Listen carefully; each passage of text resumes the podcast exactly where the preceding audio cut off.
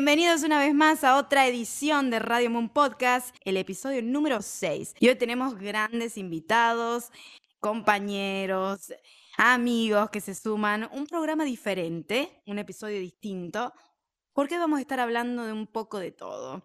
Hoy vamos a estar hablando de la mitología griega, la influencia de los planetas y la astrología en el mundo de Sailor Moon.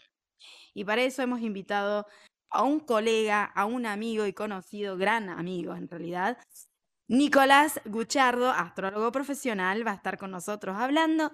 Y por supuesto, mi compañera acompañándome en esta ocasión, Wanda Lieder, locutora nacional también que se suma a este episodio. ¿Cómo están, chicos? Hola, Mari, gracias por invitarnos. De nada, de nada. Buenas, ¿cómo están, Munis? ¿Cómo están, chicas? Muy buenas tardes, noches, mañanas, depende en el momento que estén escuchando esto. Así es. ¿Cómo va? ¿Cómo van los astros? ¿Cómo, contanos, cómo anda ese, esa era acuariana para ir arrancando? Vamos en la gran era acuariana que es bastante controversial, en el cual no se sabe si realmente estamos o no, ¿no? Es una cuestión de, mm. de muchos años que lleva una era astrológica, pero podemos decir que tanta informática que hay, tanta información y tecnología que tenemos presente, nos habla un poco de lo que es la energía acuariana. Así que bueno, bienvenida sea esa era en Acuario y bueno, bienvenidos a los Munis que estén del otro lado, atentos a escuchar un poco de esta relación de la astrología y de este mundo tan fantástico con Sailor Moon. Así es, así vamos a estar ampliando un montón de, adquiriendo un montón de conocimientos astrológicos en esta hermosa charla, descontracturada, así que prepárense, háganse, no sé, lo que ustedes quieran, prepárense unos snacks, no sé si están limpiando. Esperamos acompañarlos en su rutina con esta charla amena y muy, muy explicativa y también súper interesante, porque la verdad que tenemos un montón de dudas y preguntas sobre muchas cosas y algo que a mí me encanta, que es la astrología.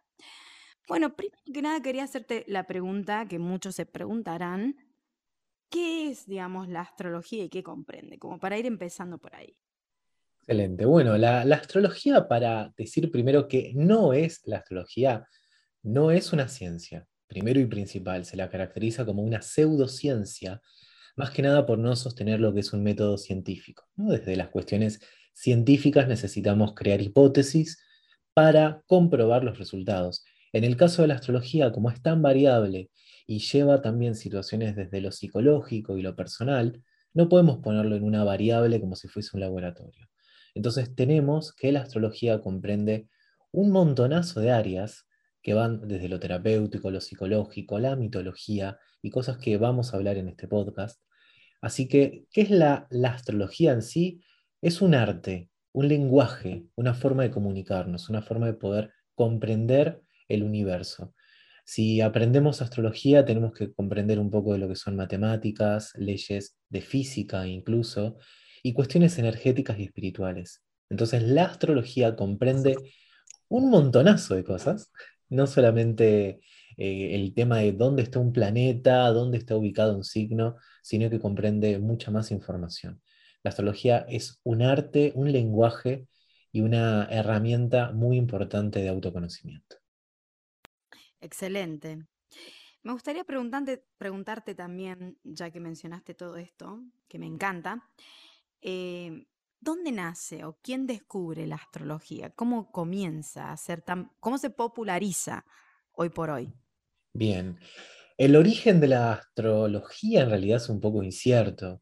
Eh, es la madre de la astronomía, de lo que hoy conocemos con el estudio de las estrellas, el universo y las galaxias, pero esto comprende ya desde los pueblos de la antigüedad, desde la antigua Sumeria, los egipcios, los griegos, eh, los caldeos, en el cual toman conocimientos de las estrellas, de los movimientos, de cómo esas luces en el cielo se iban desplazando, de cómo era el movimiento de la luna, del sol, qué estaba pasando en ciertos periodos de tiempo, y desde ese lugar iban describiendo su trayectoria lo que ocurre con estos, con estos pueblos, con estas culturas, eh, no solamente estaba el estudio de, estas estrellas, de los movimientos de los planetas, sino que en sí, en su cultura, estaba puesto lo que es la mitología. Entonces ellos creían eh, en dioses en diosas, en fuerzas sobrenaturales más fuertes que el ser humano, en el cual luego le atribuyeron este conocimiento, estas ideas arquetípicas de estos mitos al movimiento de los planetas. Y hoy en día, eh, o sea, pasaron años y años en donde se mantuvo lo que es la astrología, luego como, como les había dicho, deriva la astronomía ya aplicando un método científico, aplicando ciertas reglas de matemática, física, más puntuales en donde podemos descubrir eh, la trayectoria de ciertos planetas, de ciertas órbitas, de meteoritos, de asteroides, bueno, de todo lo que comprende el, universo con su Big Bang. Em, pero luego tenemos hoy en día lo que es la astronomía, en el cual podemos usarla, como les dije antes, como una herramienta de autodescubrimiento. Se popularizó en lo que son los años 60 aproximadamente, de vuelta, eh, gracias a una, a una, mujer llamada Linda Goodman, en el cual empezó a describir ciertas cuestiones de los signos relacionadas con el hombre, con la mujer, con el niño, con el jefe. Bueno, hay un libro de, esta autora que se popularizó en esa, en esa época. Si no eran los 60, eran los 70. No es hace tanto tiempo si lo pensamos. Pero a raíz de eso empezó a tener mucho auge lo que es la astrología, que en ciertas escuelas se estudiaba la astrología a papel y lápiz hacer una carta natal. Hoy en día, gracias a la tecnología, tenemos que una carta natal la podemos levantar en dos segundos. Eh, pero bueno, en su momento teníamos ese estudio. Yo tengo una pregunta para hacerte, Nico. Eh, vos hablabas de las diferencias entre mm, la astrología y la astronomía, que hay coincidencias, pero también hay algunas diferencias. ¿Cuáles son estas diferencias que se marcan? Por ejemplo, eh, se me ocurre la manera de poder ver las estrellas desde la Tierra, desde la astronomía, quizás es distinto a los cálculos que hace la astrología para poder llevar a cabo una carta natal. Bien, la diferencia, la importante diferencia es una cuestión que se llama los signos en sí. Los signos que conocemos, Aries, Tauro, Géminis, estos 12 eh, signos, están representados y se toman su idea a partir de las constelaciones. Las constelaciones no son signos, pero podemos tomarlas desde un lugar energético. Entonces, lo que tomó la astrología es que estas constelaciones que estaban en el cielo, las personificó, las puso en, un papel de animales, en cuestiones arquetípicas para poder verlas desde otro lugar. Entonces, una de las grandes diferencias es que la astrología tiene signos, lo que es la astronomía no. La astronomía comprende lo que son las constelaciones en el cielo. Esa es la primera diferencia y puntual. Entonces, si hablamos de signos, tenemos que hablar de un sistema energético, de lo que la energía de Aries nos trae, lo que la energía de Tauro, Géminis, Cáncer, y así sucesivamente nos trae a cada uno, cada una de nosotros. Entonces, la gran diferencia es esa. Luego lo que ocurre con la astronomía es que es un sistema que está en movimiento constante. Si hoy en día tomamos un telescopio y queremos ver el lugar en donde está la luna, por ejemplo, eh, y podemos ver que a nivel real, al lugar real, podemos ver que la luna quizás está en el signo de Leo, por ejemplo. Pero si tomamos los cálculos astrológicos, que es un sistema antiguo, vamos a ver que la luna está posicionada en un signo anterior, seguramente, o a principio del signo de Leo. Vamos a encontrar quizás la luna en lo que es cáncer, desde la astrología. Entonces hay una variable que tiene que ver con los grados, hay una variable matemática, pero como la astrología comprende más un sistema energético también, eh, que deriva luego de lo astronómico, entonces ahí tenemos la gran diferencia. Lo que podemos observar en el cielo va a diferir de lo que vemos en una carta natal en este momento. Ok, muy interesante. Excelente, me encanta. ¿Y cómo, decir el creador o la creadora no, no se sabe eso, no? No, no, no hay. Al ser un, sistema desde los pueblos antiguos, desde culturas antiguas, en realidad tienen un sistema en donde tienen algo en común, donde era el estudio del movimiento de la luna, del sol, de ciertos planetas que, eran, que son visibles a la, simple vista. Podemos ver dónde está Venus, que es el lucero del alba, como le dicen, la primera estrella que en realidad es, es Venus, que vemos en el cielo, en el firmamento. Luego Marte, vamos a ver esta manchita roja que se desplaza. Entonces podemos ver algunos planetas a simple vista. Y lo constelaciones también. Y constelaciones, obviamente. Entonces lo que tomaron ciertos, ciertos pueblos desde eh, América, Europa, Asia, es que tenían estos conocimientos en común por la observación. Lo que derivaba luego es que ellos tenían diferentes creencias, como les había contado, entonces no es lo, no es lo mismo tener lo que es la astrología a partir de, eh, por ejemplo, Europa, donde estaban eh, ya directamente los, los, dioses que conocemos hoy en día o son más populares, o por ejemplo la astrología de, la cultura hindú, que es la astrología védica, que conlleva otro tipo de conocimiento que es similar en realidad, o podemos también tomar lo que es eh, la astrología china, ¿no? con el horóscopo chino, o lo que es también lo que es la astrología eh, azteca en todo lo que es América. Entonces, todos tienen las mismas bases que es cómo es el movimiento de la Luna, cómo es el movimiento del Sol y de ciertos planetas. En eso están en común, pero no hay un origen en, común, simplemente es la observación del cielo. O sea, ¿quién es el creador de la astrología? El cielo, el universo. Ay, qué linda, qué hermosa. Poético. Muy poético. Muy poético. Yo le digo a todo lo que él dice pisciano, porque es muy pisciano. Excelente información, Nico. Gracias por contarnos todo. Estamos realmente aprendiendo mucho de esta pseudociencia que es maravillosa y realmente doy fe de que es un arte. Eh, hace poco tuve la oportunidad de, participar de uno de tus cursos como alumna también y aprender de esta, de esta maravillosa profesión. Y la verdad que es un arte, tal cual vos lo decís. Y bueno, ahora sí nos vamos a adentrar un poquito más en el mundo de Sailor Moon y la influencia de los planetas, la astrología y todo lo que comprende. Porque como muchos saben o no, Naoko Takeuchi era una gran fan de la mitología griega o greco-romana. También em, le encantaba la astrología, pero sobre todo la astronomía.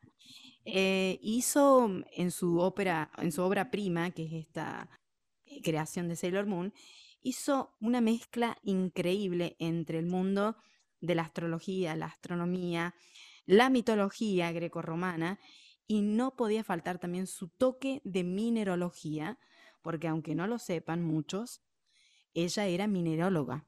Había estudiado todo, y farmacéutica aparte. Así que es increíble esta mujer lo que logró plasmar en su historia. Así que de la mano de nuestro astrólogo, eh, vamos a ir desambiguando de alguna manera eh, esta influencia, que, es súper interesante. En la astrología tenemos entendido que comprende planetas principales y exteriores para entender un poco de la personalidad del individuo cuando se hace una carta natal, que ya vamos a estar hablando de eso también.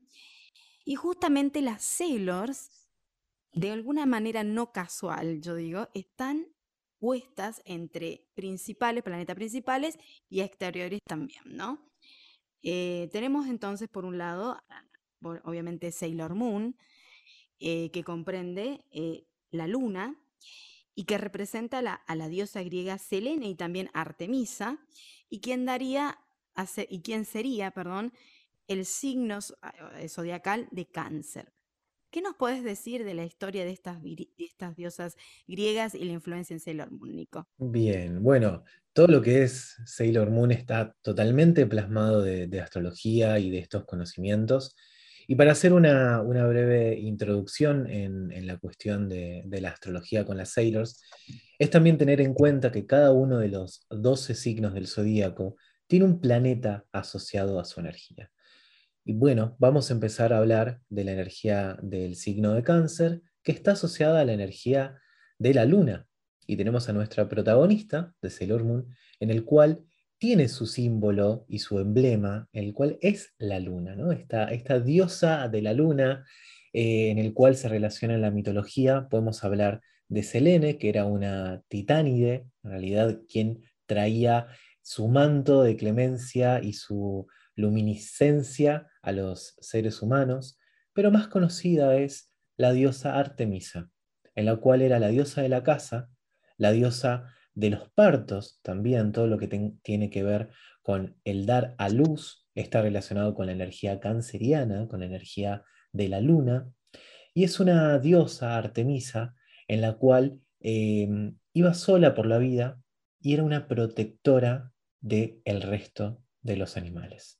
Entonces tenemos una energía en la cual la luna nos habla de protección, nos habla de nutrición, nos habla de un lugar donde podemos albergar nuestras emociones.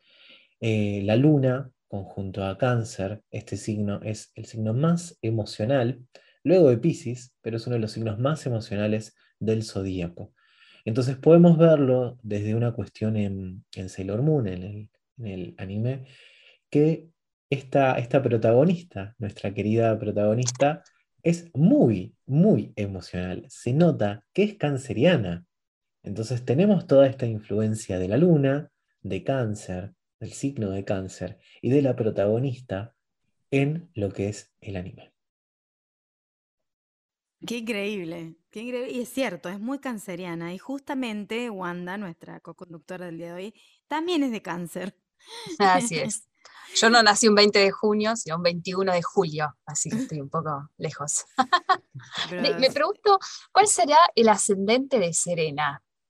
30 ¿Mm? de junio nació Serena. perdón, 30 de junio. ¿Cuál será su ascendente? No sabemos la hora en que nació el personaje. Pero si tuviésemos que adivinar, ¿qué, diría Nico? Pisces. No, no, tiene, una energía, a ver, todas las Sailors de por sí deben tener un, un ascendente o una energía bastante combativa en sí, sacando a lo que es Sailor Mars, que de por sí nos habla de que es la Sailor, que ya vamos a hablar de ella, que está relacionada con el dios griego de la guerra, pero todas las Sailors de por sí tienen una energía en la cual el combate está presente. Hay una energía seguramente de fuego, alguna energía de fuego, una energía muy directa quizás de aire. Eh, Libra es muy justiciero también, como veremos en lo que es Sailor B, Em, que está Libra, Venus en su, en su energía de la justicia, pero hay algo en donde el impulso está presente en ellas, en todas las Sailors. Eh, entonces no, no creo que tenga un ascendente débil, una energía débil, puede manifestarla cuando no están transformadas, pero cuando tienen la, la, transformación de Sailors, directamente presentan un espíritu combativo, de lucha, de ir para adelante, tener lo que decimos garra, tener mucho coraje. Exacto. Son guerreras, tal cual. Y ahí presenta bien este arquetipo de lo que es la diosa Artemisa, la diosa de la casa, la diosa combativa en sí, en donde tenía un cuidado por todos los seres vivos alrededor, pero también si tenía que sacar su arco y flecha, esta diosa lo sacaba. Claro, tal cual. Y, qué bien que viene con el personaje de, Serena Zucchino, Princess Serenity después también en el reinado de, la luna, que es tal, cual, una reina, es una guerrera y reina, ¿no? Y es la única con la capacidad de purificar hasta el corazón más corrompido. Como la luna, la luna tiene ese poder también, ¿no? De purificar de noche, ¿no? Tiene como esa, esa magia, ¿no, Nico? Tal cual, tal cual. Tiene la cuestión de, como dicen, de purificar, de nutrir, de limpiar, eh, de sanar. Esa es la energía, la energía lunar, la energía canceriana, la energía de nuestra heroína. Me encanta. Eh, así que bien. Bueno, y, su nombre también, hablando un poco de la, de la diosa Artemisa, de ahí deriva luego uno de nuestros gatos preferidos, que es Artemis en sí. Em, que bueno, por una cuestión, supongo, de masculinizar el nombre, se le sacó la letra A, entonces quedó Artemis, que también es derivado de Artemisa en sí. Entonces tenemos a este gato en el cual tiene su nombre a partir de la, de la diosa griega de la luna. Artemis es Artemisa. Y vos tenés una gata también. Mi gata, mi gata se llama Artemis, pero por la diosa griega. Obviamente con influencias de Sailor Moon, claramente está. Eh, pero bueno, ocurre que es tan popular Sailor Moon en nuestra generación que cuando yo nombro a mi gata, muchas personas piensan que es hombre, que es macho. Porque claro. Artemis en la serie era un hombre, era un macho, un gato macho.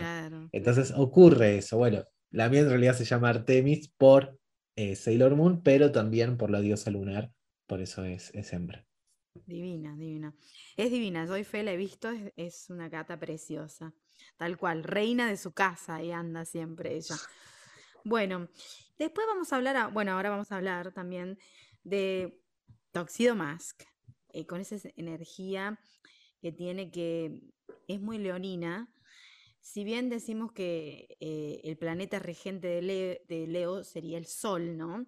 Y el dios griego sería Helios, de alguna manera, pero aquí hay como una, como un, de alguna manera una discrepancia, ¿no? Puede ser, porque el otro día estuvimos hablando precisamente entre Helios, el personaje, y Toxido Mask. Tenemos entendido mm, que Toxido Mask es el único hombre en la serie que posee el cristal dorado y que posee un cristal. Ningún otro hombre en la serie tiene un cristal, solo las mujeres pueden obtener los cristales y él es considerado el protector de la Tierra, del planeta Tierra. Exacto. ¿Qué nos puedes decir de, eso, Nico?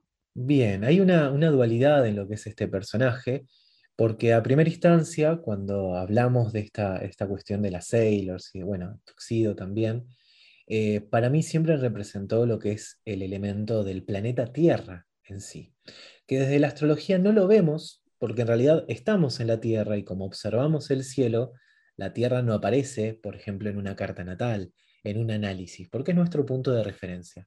Entonces lo que ocurre con Toxido desde este lugar es, para mí, es el planeta Tierra en el cual representa su energía, es el planeta que nos estaría faltando de todas las Sailors. Pero a la vez también representa lo que es la energía del Sol, que es una energía muy masculina en lo que es la astrología. Tenemos bien eh, esta cuestión de que la luna es una energía femenina, el sol es una energía masculina, y estar bien representado por lo que es de Tuxedo Mask. Pero a la vez también en paralelo tenemos lo que es a Helios en sí. Helios en la mitología era hermano de Selene, que hablamos recién de ella, la diosa de la luna, que era el dios del sol, era el dios que veía todo, o sea, el dios sol era. Entonces, esta, esta energía está representada con lo que es el Sol. Ok, no es un planeta, pero lo vamos a tomar desde la astrología como si fuese un planeta para poner a todos los planetas en la misma bolsa junto al Sol. Sabemos que es una estrella, lo mismo que la Luna, sabemos que es un satélite natural, pero lo tomamos como un planeta a términos astrológicos para nombrar los planetas en sí. Sabemos que hay una diferencia de todas formas. Pero ocurre que también en la, serie tenemos al personaje Helios, este que está con el, con el Pegaso representado, con este unicornio, Pegaso, está esta energía presente y su nombre bien indica que es Helios, que es otro hombre que aparece eh, con las Sailors acompañando y observando el proceso de todas ellas. Pero bueno, acá tenemos... me acabo de acordar cuando dijiste que es otro hombre, él también tiene el cristal dorado. Ellos son los únicos dos que tienen el cristal dorado. Eh, tanto Toxido más, quería hacer esa corrección porque seguro ustedes, Muniz, después me van a decir, no te olvides de Helios, también tiene cristal. Eh, Toxido tiene el cristal dorado de la Tierra y eh, Helios también, para proteger, si no me equivoco, Elysion, el planeta de los sueños. Así que ellos son los únicos dos con cristales. Bueno, acá tenemos entonces los, los sailors, se podría decir, los marineros, en los cuales está representado un poco lo que es la energía del sol y la energía de la tierra, con estos, con estos dos hombres presentes. Bueno, por eso Helios también es digno de estar con Rini. claro, claro. Exacto. Sería como la equivalencia de Toxido Mask eh, entre Rini, bueno, y ellos, ellos dos, ¿no? Digo, es como una equivalencia eh, desde una cuestión diferente, ¿no? Pero podemos tener a los dos hombres principales con las dos mujeres principales de la historia. Claro, y las dos son, tanto Rini como Serena, son de cáncer también. Exacto, representando la energía lunar. Exactamente, y tanto Helios como Tóxido Mask, eh, no sé Helios qué signo es, pero asumo que también debe ser Leo, así que... Seguramente. Seguramente. bueno, eh, seguimos entonces con Sailor Mars, que representa el planeta Marte. Vamos a hablar de la guerrera por excelencia. Eh, el, dios griego del planeta Marte es Ares. Y este es signo zodiacal, vendría a ser Aries. ¿Qué nos puedes decir de eso?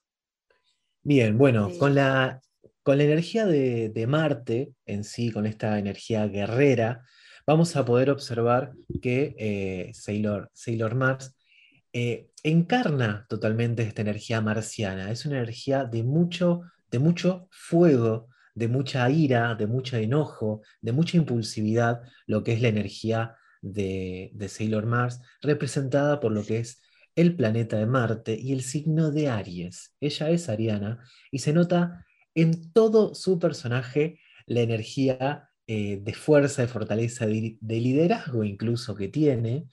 Eh, y no es para nada cobarde, es muy valiente esta Sailor, representado por lo que es este dios griego Ares, que es el dios de la guerra. Y me encanta cómo personificaron este personaje porque su, su herramienta de poder es el fuego, en donde encarna totalmente lo que es la energía marciana de Marte y lo que es la energía ariana, que es un signo de fuego.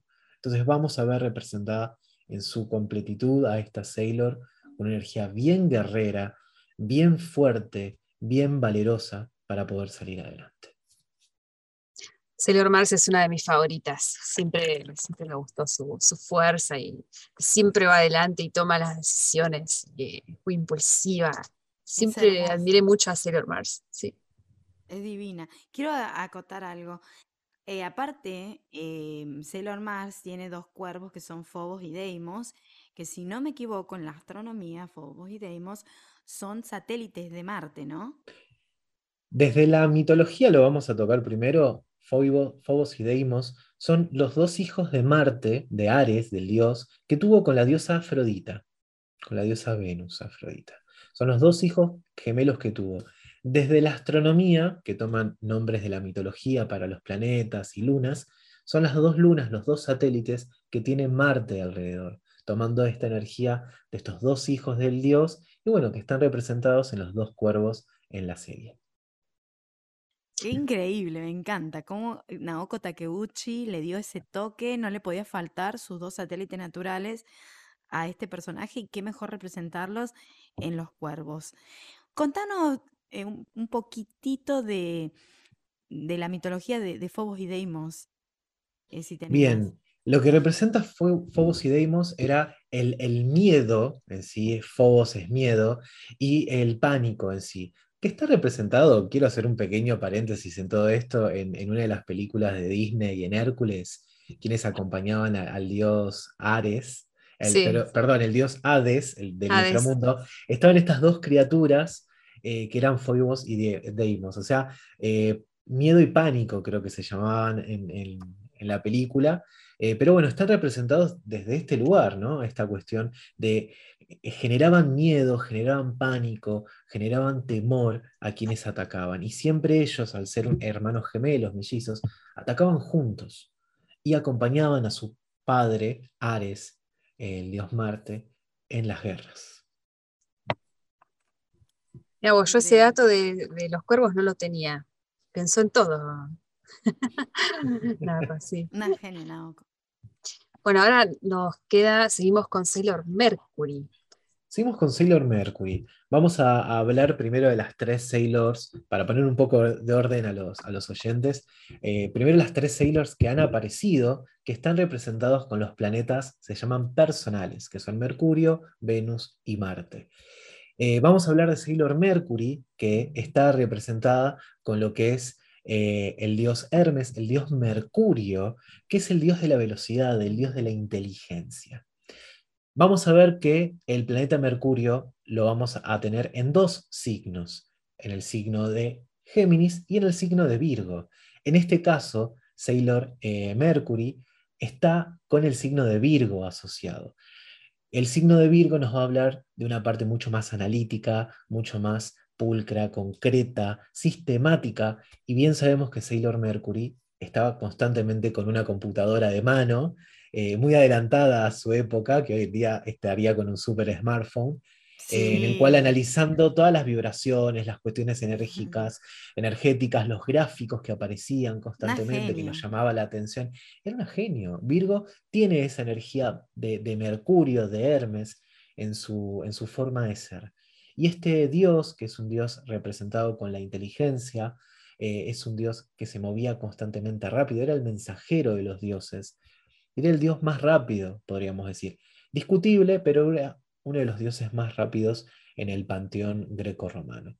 Entonces está la inteligencia, la velocidad, la, la, cuestión de ver las cosas antes de que ocurran, porque es rápida de mente. Virgo tiene esa inteligencia de poder analizar y sobreanalizar todo lo que está alrededor y está muy bien representada con Sailor Mercury. Excelente, amo. Amo ese personaje que es tan cerebral y ahora entiendo tanto de los geminianos y de los virginianos. Le mandamos un beso a Kat, que hoy no nos pudo acompañar, que ella es geminiana. Así que Sailor Mercury la representa. Sí, exacto. ¿Qué sigue, querida amiga Wanda? Tenemos a Sailor Venus, una de las favoritas. Bien, Sailor V, Sailor Venus, que se dice que fue la primer Sailor incluso, ¿no? Haciendo un poco esta alegoría de que es la primera estrella, como les comenté, que aparece en el firmamento, que en realidad es el planeta Venus, el lucero del alba.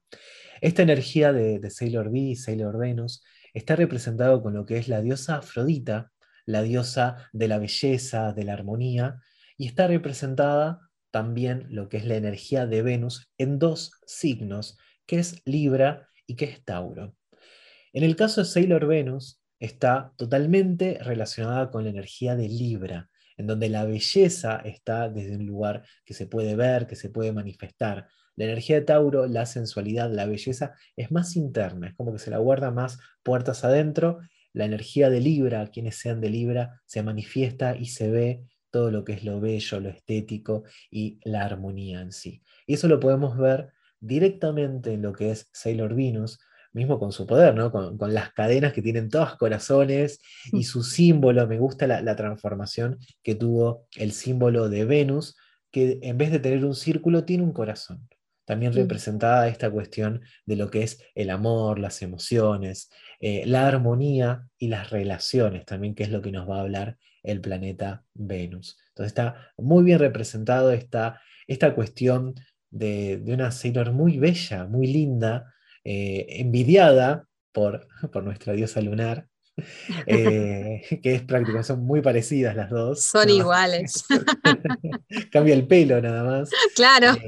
pero vemos que el carácter es totalmente diferente. Eh, Serena es mucho más sensible, más, más llorona, más canceriana, ¿no? Viene ese rasgo puntual de, la luna. Y luego tenemos a, Venus, que es mucho más segura de sí misma, porque lo que representa también el planeta Venus es el valor personal. Es una, una guerrera, ¿no? esta, esta Sailor, en el cual representa mucho sus valores y es muy firme en sus decisiones.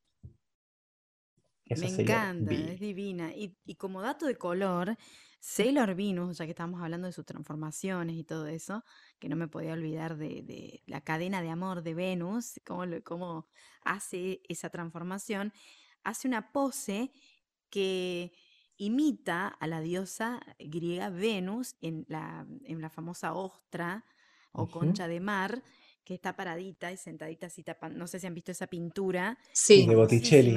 De, de, Botticelli, que se cubre sus pechos y su parte íntima y hace exactamente esa pose, pero en vez de cubrirse, hace como una pose con la mano hacia arriba y la otra hacia abajo. No sé si se han dado cuenta de eso en las transformaciones. Hasta en no, me había, no me había dado cuenta de, de, Mina, qué gran personaje. Sí, es, es, es mágica, es mágica. Es más, eh, también justo cuando dijeron que, que, que Sailor Moon la envidia, y es cierto, porque cuando Mina, Sailor Venus, hace su primera aparición en el anime, hace su aparición como Sailor V. No nos olvidemos que anteriormente eh, Naoko Takeuchi había sacado el manga, históricamente, nos vamos a remontar un poquito el pasado, el primer manga que saca ella antes, no, el primero de todos, sino el manga antes de Sailor Moon, fue Sailor V. Y lo, la introducen, digamos, la introducen a esta, esta heroína en la serie como alguien que ya venía combatiendo anteriormente y que todas las chicas de la edad envidiaban y querían ser, porque era bellísima, fuerte y muy segura de sí misma, tal cual lo describió Nicolás.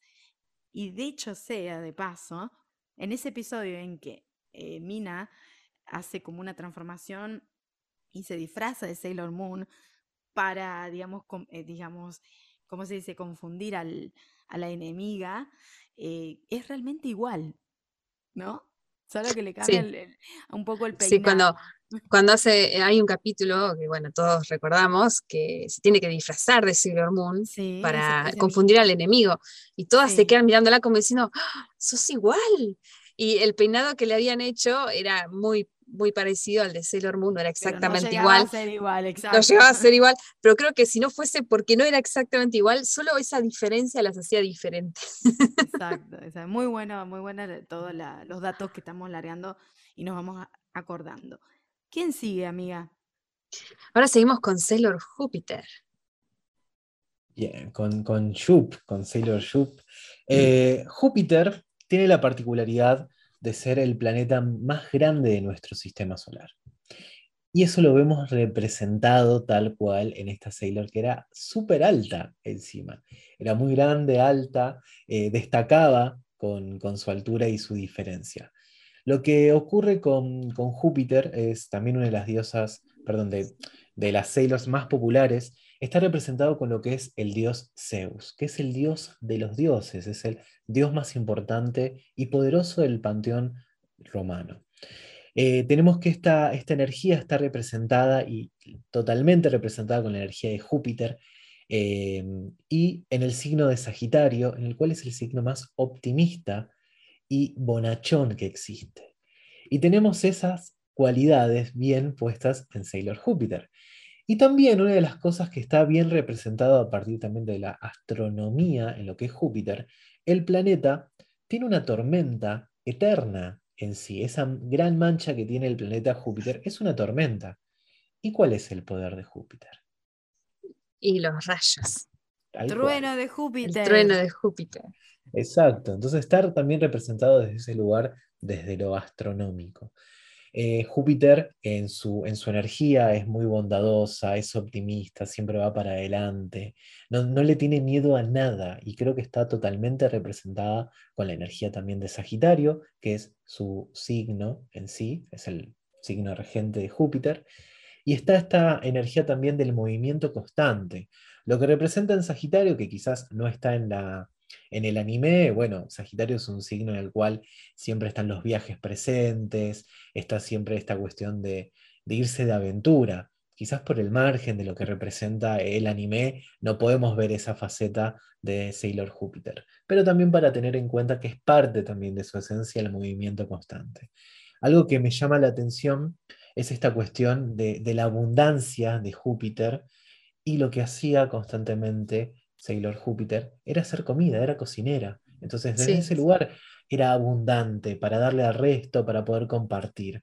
Eh, la verdad que es uno de los dioses más populares, es un planeta súper lindo en lo que es desde la astrología, porque en la astrología Júpiter nos va a hablar en qué lugar tenemos fortuna, en qué lugar tenemos suerte, y la verdad que el optimismo y la sonrisa que tiene Sailor Júpiter está muy bien representado. Lo que Además tenía la, tenía la casa decorada con muchas plantas, era hermosa la casa que tenía. Lo que daría por tener Júpiter en mi casa 2. no es la casa 2, es la casa de la abundancia, ¿no es? Claro, exacto. Trae mucha abundancia en la carta natal. Pero bueno, no tengo Júpiter en mi casa 2, lamentablemente. Bueno, y hablando de justo eso que vos recién habías dicho al principio de esta charla tan linda, amiga Wanda, de que qué ascendente o, qué lunas tendrían de repente las, eh, las Sailors o Serena, me acordé, me acordé, pero así de plano, cuando Serena conoce a Lita por primera vez y ella tiene comida, y aparte de que era muy bonita, su, todo su, su, su tupper y su bolsita y sus cositas, que, que Serena se quedó como, qué hermoso todo, la comida estaba espectacular y Serena tenía esa otra peculiaridad de que se la pasaba comiendo, ¿no? Y ahí me, llega, eh, la, llego a la conclusión de que es probable que Serena haya tenido también una luna en Tauro de repente, por la, como le gustaba comer, ¿no? Podría ser, ¿eh? Porque cómo le gustaba Sí, sí, es una glotona tremenda. ¿Qué dice nuestro astrólogo de, esas? Para, contarles un poco a los, a los oyentes, cuando hablamos de energía taurina, en general, ¿no? ¿no? esto no es por discriminar ni nada, Tauro es un signo en donde el placer es importante. Y qué mayor placer para los seres humanos que el comer. Por lo menos para la mayoría, me incluyo, el comer, el alimento es un placer, es conectar con eso. Y Tauro, todo lo que tenga que ver con la conexión y el contacto con el placer es muy, es muy importante. No es que Tauro lo podemos catalogar simplemente porque come mucho, sino que disfruta. Es un placer el poder comer. Eso para que tengan en cuenta los oyentes. Y a Serena le encantaba, le encantaba. Pero después le agarraba la culpa, obviamente, y andaba, ay, que engordé, engordé un montón. En, el anime de los 90, por supuesto. En el manga es un poco más distinto. Bueno, ahora vamos a, seguir con los planetas exteriores, en lo que comprende la astrología, y vamos a arrancar por lo que vendría a ser Saturno, que representa, por supuesto, en el anime a Sailor Saturn, Saturn. Y eh, está representado también este planeta por el dios griego Cronos, y su signo zodiacal es Capricornio. ¿Qué nos puedes decir de eso, Nico? Bien, acá hay algo que hemos hablado en su momento en, Radio Moon, en alguno de los programas en vivo, algo controversial que hay frente a lo que es Sailor Saturn y Sailor, Sailor. Pero una cuestión de que la imagen y la energía de ambas Sailor está invertida. Yo nunca comprenderé el por qué eh, tenemos que, los Sailors las Sailors responden tan bien con sus planetas, pero ocurre que con lo que es Sailor Saturn y Sailor Pluto están invertidos los roles. Para tener en cuenta, Plutón en nuestro sistema solar, eh, desde la astrología lo vamos a tomar como un planeta. Desde la astronomía ya no se lo toma como un planeta. Pero bueno, vamos a hablar de que es un planeta. Lo volvieron a Sí, lo volvieron a reasignar. Y después volvieron a sacar. ponen. Pobre Plutón, es el odiado del, eh, sistema solar. le hacen bullying. Le hacen bullying, pero lo que ocurre con Sailor Plut, si yo pienso en Plutón, pienso en un planeta chiquito, en un planeta pequeño en sí, con una energía bastante destructiva. Entonces, podemos ver eso en realidad en lo que es Sailor Saturn, no en Sailor Plut. Por eso los roles están invertidos. Sailor Saturn, o sea, Saturno en sí desde la astrología, es un planeta que está representado con el tiempo. Y lo vemos en el anime que está Plut en realidad representado con el tiempo, con esas llaves que tienen en el báculo. Por eso hay una cuestión, tiempo, que ella es la guardiana. Exacto, entonces realmente no sé por qué se han invertido esos roles, quizás fue por una cuestión, no sé, de traducción, de los guionistas, Realmente no sé. por ahí. Exacto, pero desde la astrología tenemos que los roles están inversos, porque si analizamos desde la astrología a estas dos Sailors, podemos ver que en realidad Sailor Saturn está representada con toda la energía de Hades, de Plutón, de lo destructiva que es, y aparte es chiquita, es pequeña, va muy bien con lo que es el arquetipo de eh, Plutón, de lo que es el dios Hades, que es el dios de la muerte, es el dios del inframundo. Y lo podemos ver completamente en lo que es Sailor Saturn, que en realidad debería, debería ser Sailor Pluto.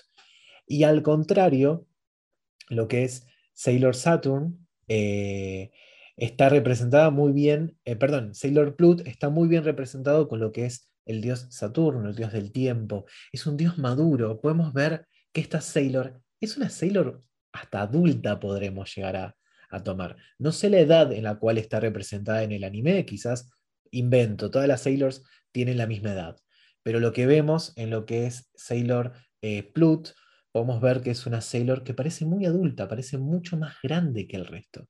Aquí quizás los oyentes o, Marie sepa la, respuesta de la, de la, edad, pero podemos ver que es una, una Sailor grande, madura, eh, con una cuestión hasta muy profesional en, sí y representa, como hemos dicho, la energía del tiempo en sí. Eh, Marie, ¿sabes la edad en el anime de, Sailor Plut? No tiene edad, no se, desconoce en realidad la edad. Es tan eterna que nadie sabe la edad. Dicen que fue la primera Sailor, pero después un poco que se contradicen cuando aparece Sailor Cosmos que es la que representa el cosmos, digamos. Claro.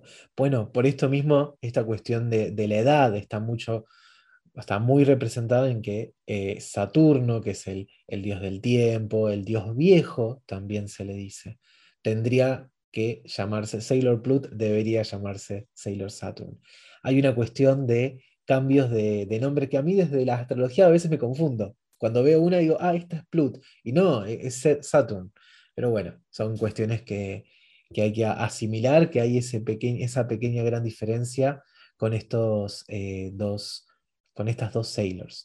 Si hablamos de Sailor Saturn, eh, lo que es la energía de, Saturno, que en realidad debería ser Sailor Pluto, ¿no? pero para mí me es mucho más fácil invertir los rollers. Eh, tenemos lo que es la energía de Saturno, lo que es la energía de Cronos, que es la energía del tiempo. Está representado con lo que es el planeta Capricornio en sí, que Capricornio es el signo más estable, más práctico, más eh, ambicioso también. Por eso está muy bien puesto esto con Sailor Plut, aunque estamos hablando de Saturno.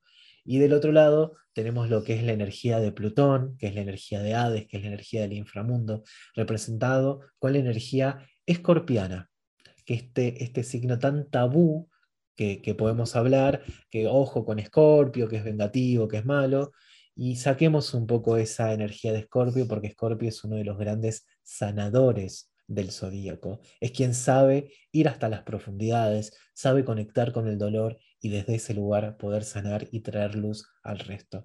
Por eso esa energía, por más que está puesta en lo que es Sailor eh, Plut, es muy, perdón, está muy puesta en, Plutón, pero están invertidos los roles. Sailor Saturn es lo que representa en el anime. ¿Por qué será, no? Que lo Claro, ¿por qué será que lo hizo al revés, no? Porque Naoko tiene muy claro cómo son el tema de los signos, los planetas, los dioses. ¿Qué, habrá pasado? No entendieron por ahí. Error o quizás ahí hubo, no sé, algo interno que, bueno, para ella tiene un significado importante y por ese motivo lo habrá dejado así. Puede ser. Recuerde que ella escribía, pero la editorial y todo lo que es Toy Animation, después ellos decidían y hacen cambios también, grandes cambios en el anime. Por, más que ella dijera, a veces porque en realidad lo que, lo que cambia en realidad es el nombre. Simplemente es el nombre lo que está invertido. Quizás una cuestión de los guionistas, una cuestión de la edición. En los mangas en ese momento quizás hubo un error. Y bueno, pasó por, por arriba, quizás no hubo un control, quizás ella no, no estuvo arriba del control de, de, los guionistas, de cómo eran los nombres, y empezó a salir, salir, salir, y después era imposible cambiarle el nombre. Pero en el manga también es así, ¿o no? Sí, sí, en el manga también. No, no hay cambio, o sea, son lo mismo en ese sentido. Debe ser una respuesta, alguna explicación hay. Habría que preguntárselo a la privadísima Naoko Takeuchi que da entrevistas cada muerte de obispo. Pero bueno. Igual, viste que eh, Plut y Saturn, entre ellas, tienen mucha buena relación y siempre están juntas. Siempre, eh, cada vez que hay alguna aparición, Plut está como de mamá de Saturn. Siempre la, acompaña a todos lados. Supuestamente, es la más grande, la que materna, la que viene a enseñar. Y en, el justo lo que decía Nico, de esa energía plutoniana que la tiene eh, erróneamente eh, Sailor Saturn, viste que en una parte de la última temporada, eh, no de la última temporada, sí, o de la, de la penúltima, bueno, no me acuerdo en este momento, cuando Sailor Saturn dice, le preguntan ¿quién, es, quién eres, las otras Sailor, y ellas dicen, yo soy el enviado del mal, dice. Mm, y ahí viene con toda la energía escorpiana esa, plutoniana, y es la que viene a hacer, digamos, el, el, fin del mundo, con, el, con la voz, ¿no? Y hacer como una curación y sálvese quien pueda, ¿no? Pero es como una purificación, y eso es muy plutoniano. Exacto, tal cual. Esa es la energía plutoniana, de purificar, como les decía, de, sanar, de transmutar la energía. Por eso está muy representada con lo que es la energía de Plutón, pero bueno, se ve como Saturn en el, en el anime. Exactamente. Y bueno, y ahora vamos a seguir con otra, las otras Sailors. Y tenemos a Sailor Uranus, que está, obviamente, su planeta regente es Urano. Eh, representaba ese planeta el dios griego Caelus, y su signo zodiacal sería Acuario. ¿Qué nos Bien. de ella? Para empezar por, vamos a empezar de atrás por adelante hablando de lo que es la energía acuariana, la energía uraniana, que es la energía disruptiva, la energía diferente, lo que no encaja, lo que está fuera de lugar. Son los grandes cambios la energía de, de Urano y vemos que en Acuario es uno de los signos más extrovertidos, más diferentes, más raros, más extraterrestres. Y lo que me encanta de cómo personificaron a lo que es Sailor Uranus es por una cuestión de que pasa desapercibida si es hombre o mujer. Porque tiene esta cuestión de como si fuese de dos géneros. En realidad es una Sailor eh, mujer que parece un hombre a simple vista. ¿Pero por qué? Porque está esta energía acuariana que llama la atención, que parece diferente, que es disruptiva, que eh, te saca de lugar realmente. Entonces, para mí está muy bien representada esta, esta energía de lo que es Urano y lo que es Acuario en sí. Si hablamos un poco de la, de la mitología, Urano era eh, un titán, eh, el dios de los dioses de la antigüedad, de, de la generación, de la primera generación de dioses, en el cual está representado con todo lo que es el cielo en sí, que es lo que contiene la tierra. Pero hay otras cuestiones bien puntuales de Urano que nos habla desde la astrología, que es el cambio, que es lo diferente, que es lo que está fuera de la norma. Es un planeta, mismo con Acuario, que nos habla de la libertad, que nos habla de hacer las cosas que no va todo el mundo, hacer lo diferente. Entonces, por eso mismo está muy bien planteado lo que es esta Sailor, Sailor Uranus, con esta energía acuariana y esta forma de vestirse tan diferente al resto. Sí, Sailor Uranus es una de las Sailors más fuertes también. Siempre está ahí con su moto súper canchera, haciendo deportes re difíciles, está siempre haciendo cosas extremas. Aparte corre también, corre, corredora de autos y también es claro. que dicen que corre más, más rápido que el viento. Y justamente el viento o el aire es uno de los elementos de, de, Urano, de, de, Acuario, ¿no? Así que tiene también hasta los elementos, de eso no habíamos hablado está, muy bien representada esa, energía de lo diferente, podemos decirle. y me encanta. Bienvenidos a las diferencias. lo diferente, aparte también la, renegada de alguna manera, porque ella se reniega, se revela. Eh, y también la, de alguna manera la oveja negra, porque no encaja, ¿no? ¿Viste? es la rebeldía, Acuario, exacto, exacto. No es me hombre encanta. ni es mujer en el anime tampoco, ¿viste? Todas las dos cosas al mismo tiempo. Y aparte, y aparte todo el tiempo quiere estar eh, coqueteando con todas las mujeres que, con las que se encuentra. Y los acuarianos tienen eso, que son muy encantadores, te, te encantan. Y son muy amigueros también. Me encanta, me encanta. Bueno, y continuamos con lo que es eh, Sailor, Neptuno. La hermosa Sailor Neptune. La Hermosísima. Es mi Sailor preferida. Y somos piscianos. claro, son dos piscianos. y que justamente es la compañera de Uranus. Tal cual. Si hablamos de lo que es la energía de Neptuno, energía de Neptuno es enseñadora, enigmática, tiene una conexión con la sensibilidad eh, y con la creatividad también.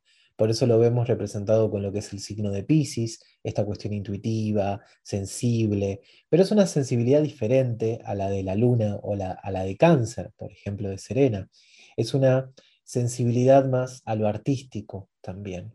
Entonces podemos verla a Sailor Neptune representada con esta energía bien del agua, ¿no? este dios Poseidón ahí presente con su, con su poder incluso, en donde vemos a, esta Sailor que está caracterizada por lo que es el contacto con la música, con la sensibilidad, con lo intuitivo, con, la, con una energía mucho más hasta, hasta pasiva, se podría decir, mucho más eh, hasta mm, tranquila en su forma de ser y en su carácter. Entonces vemos ahí muy representado lo que es la energía neptuniana, lo que es la energía pisciana, pero bueno, Piscis tiene a este dios Poseidón, a este dios Neptuno, que es el océano, es la fuerza del mar. Entonces, ojo con enojar al mar también, porque ahí sí se, nos arma el gran problema. El maremoto de Neptuno. Exacto, exacto. Y ahí vemos esta conexión con lo que es el, mar, las aguas, Eh, me encanta porque también uno de sus elementos es el espejo, que está relacionado con la imagen, el reflejo, que es lo mismo que nos da el agua. Sí, aparte ella puede con el espejo, Ay, perdón, escúchanse. Ahí pueden, ella puede ver con el espejo, o sea, puede predecir lo que va a pasar. Y justamente es una característica del signo de Pisces, que son los más intuitivos, los más sensibles, los que pueden presentir acontecimientos, sucesos y todo eso. Se dice que los piscianos naturalmente nacen con el don de, de alguna manera, la clarividencia y que después lo tienen que ir desarrollando. Se dice, ¿no? No todos somos así, pero que lo tenemos a la intuición a flor de piel, la tenemos. Estoy fe de eso. Y también quería hablar de, quería hacer una corrección, porque yo dije el elemento de, Acuario, eh, que es aire cuando dije de, de Urano, pero en realidad es, pero también es tierra, si no me equivoco, ¿no? En realidad, cuando hablamos de Acuario, ya más específico desde la astrología, Acuario tiene dos planetas regentes. El signo de Acuario está relacionado con lo que es Urano, el planeta Urano, y el planeta de Saturno. Ambos planetas están en la energía acuariana. Por eso mismo podemos tomar un poco también que esta energía de, Urano, de Sailor Urano, mejor dicho, tiene un poder que está relacionado también con la Tierra sí, sí. sí. Vamos a tomarlo desde ese lugar. Por eso me confundía por ahí, decía, uy, pero sí, el, elemento de acuario es el aire de por sí. Eh, eso quería dejar en claro. Bueno, amiga. Bueno, ahora ¿qué nos queda? Tenemos a Luna del planeta Miau. a esta Luna, este personaje tan tan en realidad importante, ¿no? Hasta podemos llegar a decir que es uno de los personajes, o el personaje más importante de la serie, que es Luna, porque sin ella en realidad no tendríamos a Sailor Moon. Eh, y acá, a modo de, anécdota personal, eh, una vez yendo al colegio, yo siendo muy, muy chico, estaba en la casa de una vecina que luego nos llevaba al colegio, y recuerdo que, ese mismo día, uno de los primeros días de clase, se estrenó lo que es en un canal de, Argentina, eh, la, serie de Sailor Moon. Y yo tengo bien patente el primer episodio, que es cuando eh, Serena se acerca al parque y que está Luna eh, y le empieza, le empieza a perseguir, le empieza a hablar de cierta forma eh, y yo me acuerdo que cuando está el contacto de Serena y, Luna, esta gata hermosa, justo me tengo que ir al colegio. No, quedó como, pausado ahí. Justo en ese momento. Luego, cuando volví de clases, eh, pude ver de vuelta. Obviamente estaban las repeticiones constantemente en este canal. Menos mal. sí, y ahí pude ver el primer capítulo de Sailor Moon, que bueno, me marcó en muchas cosas de mi vida pero para mí el, momento ese de Luna que apareció fue como clave, y aparte me acuerdo que justo me tenía que ir, eh, pero fue muy importante de, esta apertura de la aparición de Luna, porque creo que por Luna me llamó la atención Sailor Moon.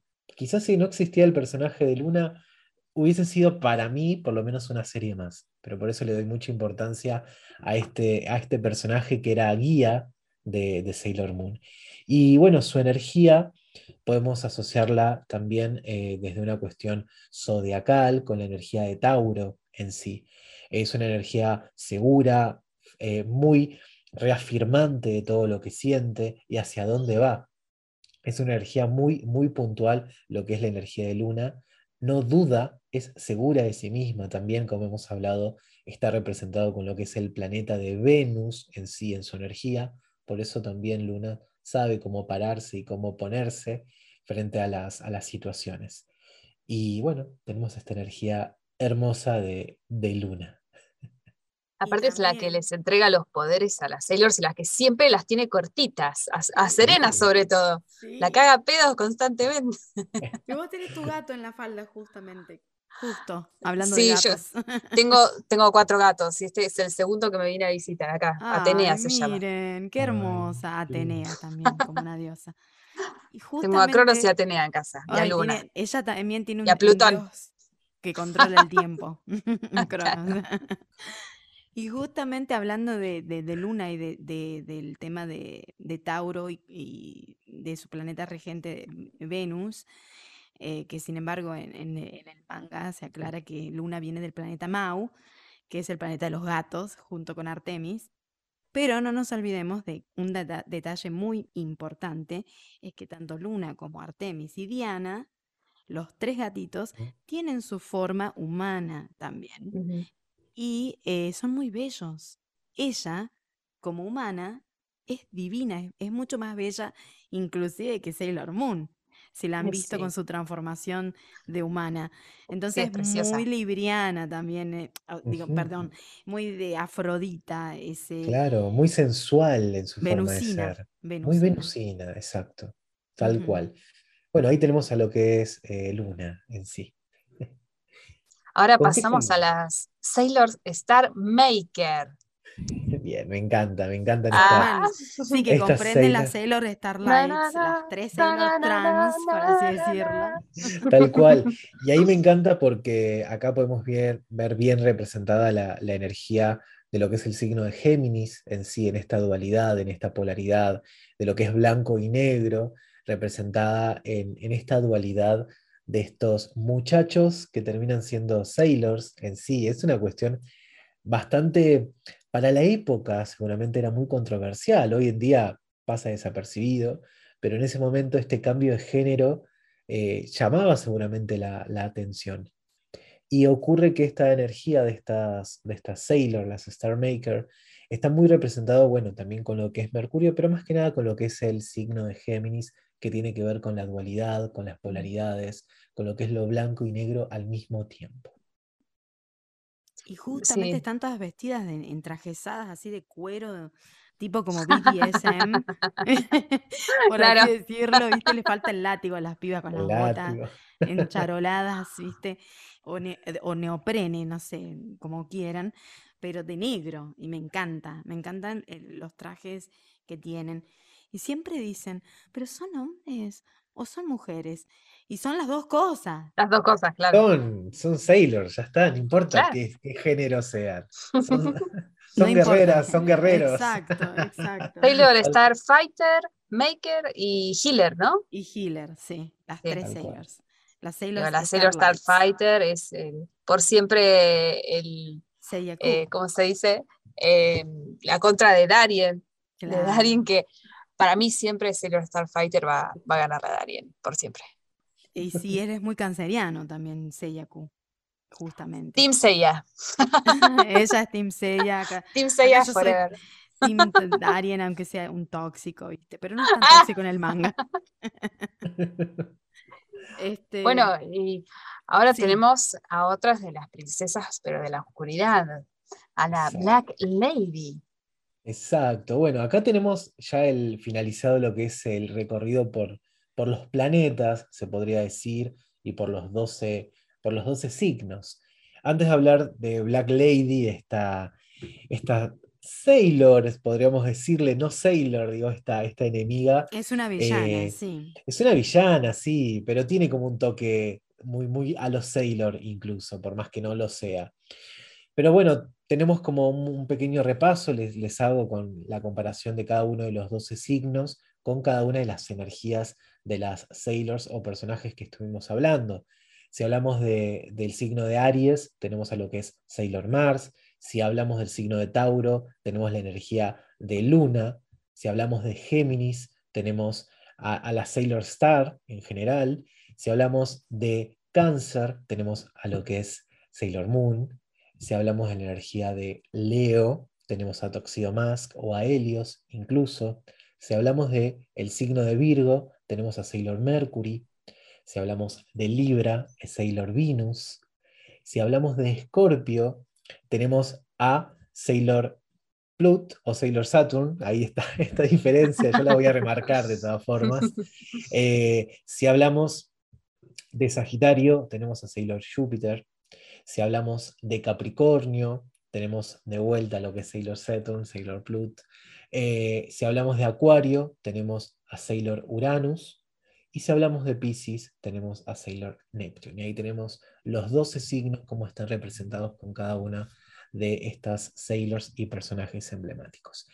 Y vamos a hablar de lo que es Black Lady, porque luego de, los planetas tenemos otra energía muy importante, que son eh, asteroides en lo que es la astrología y la astronomía también, pero tenemos un punto muy importante, que es un punto lunar, que se llama Lilith, que es la estrella negra.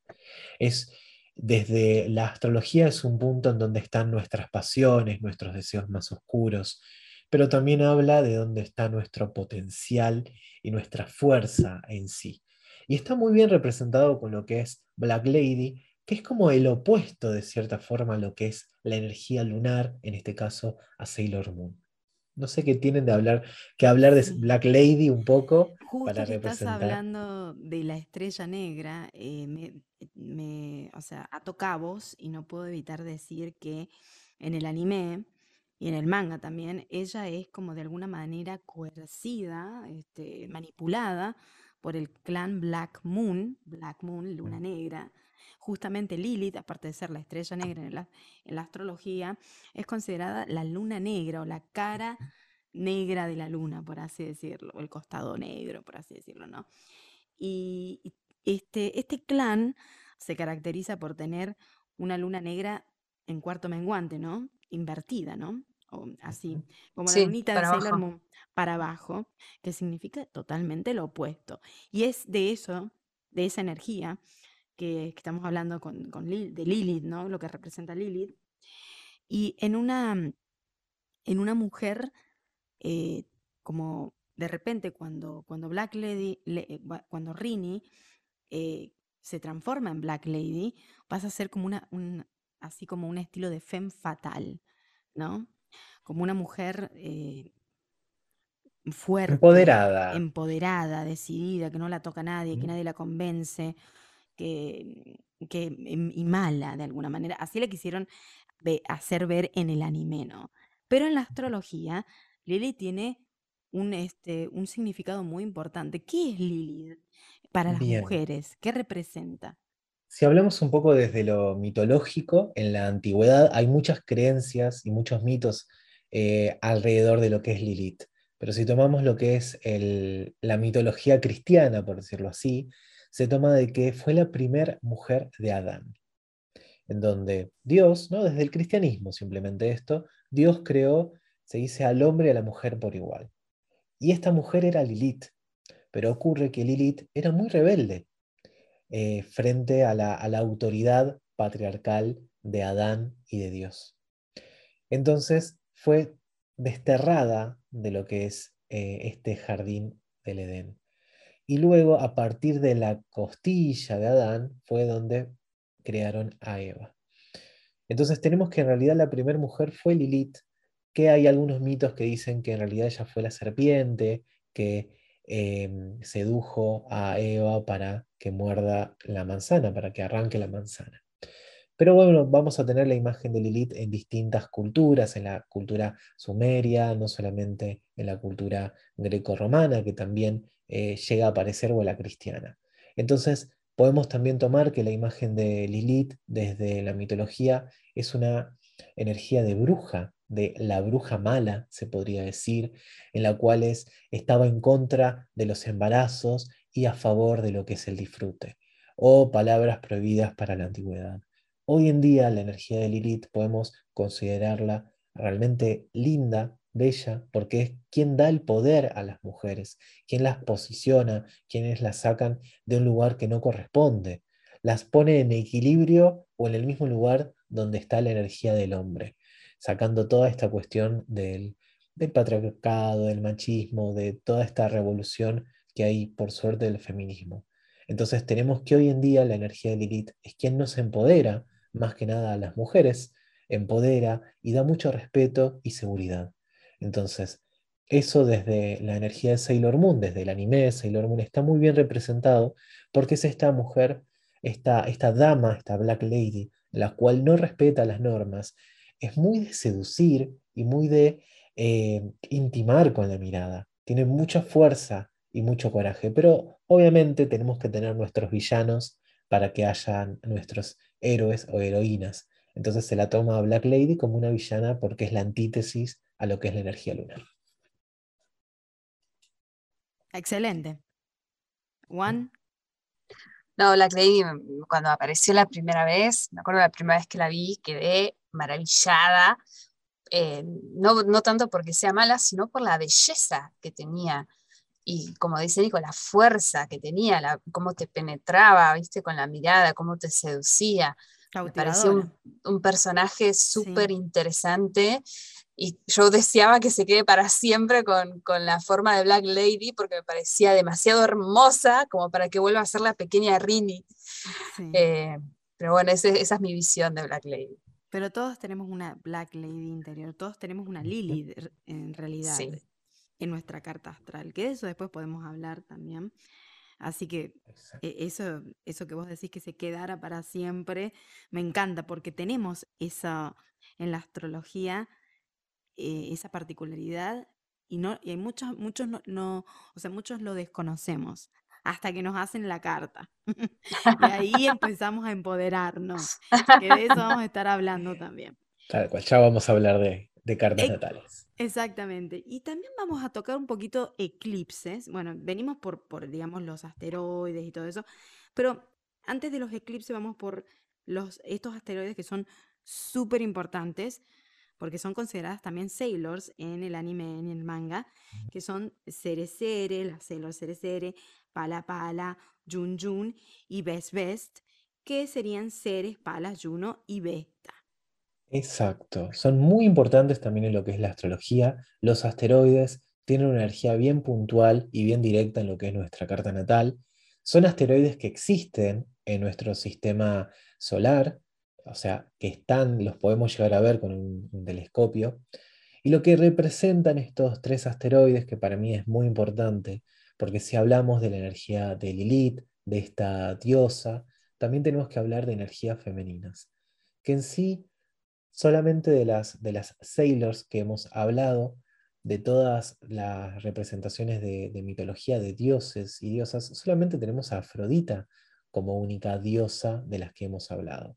Entonces, de vuelta tenemos una situación en donde la energía o las diosas femeninas fueron desplazadas, incluso para el nombre de los planetas. Por eso se las dejó para los asteroides. Pero tiene una energía muy puntual, muy fuerte, lo que es Ceres, Palas, Juno y Vesta, porque eran cuatro de las diosas en las cuales estaban en el panteón romano de los doce dioses y diosas romanas o greco-romanas. Tenemos, así en orden que las hemos nombrado, eh, a la diosa Ceres, que es la diosa de la agricultura, la diosa de la vegetación, la diosa del trigo, eh, madre muy conocida eh, del mito de Perséfone, del rapto de Perséfone. Quienes quieran saber un poquito más de Perséfone pueden encontrarla, que hay mucho, un mito, es muy, perdón, es un mito muy, muy importante y muy lindo, violento, pero lindo, digo, por, por lo que representa. Y tenemos, bueno, que su madre era, era Celes, Ceres, o Demeter también. Luego tenemos a lo que es Palas, Palas Atenea, era su nombre completo, que era la diosa de la sabiduría y las batallas. Entonces tenemos a Palas Atenea, que era hija también de Zeus, en las cuales tenía una energía muy puntual en lo que eran las batallas, porque era una guerrera innata, tenía un conocimiento mucho más fuerte que el dios Marte, que era el dios de la guerra. Entonces encontramos lo que es Palas Atenea, una diosa con mucha sabiduría y mucho poder mental para cualquier pelea y cualquier batalla. Luego tenemos a lo que es Juno o Hera, en sí, con la letra H adelante, Hera, que era la esposa de Zeus y era una diosa en la cual representaba todo lo que es el poder y las riquezas. Era la diosa más fuerte del panteón romano. Y luego tenemos a lo que es la diosa Vesta o Estía, con H también adelante. Yo hago estas pequeñas aclaraciones por si quieren buscarlas en internet. Eh, Estia era una diosa que era la protectora del fuego, del fuego de los templos, el fuego del hogar. Su nombre luego derivó en lo que es vestíbulo, que es la la parte en donde entramos a una casa y quizás encontremos un hogar, que es lo que nos da la bienvenida.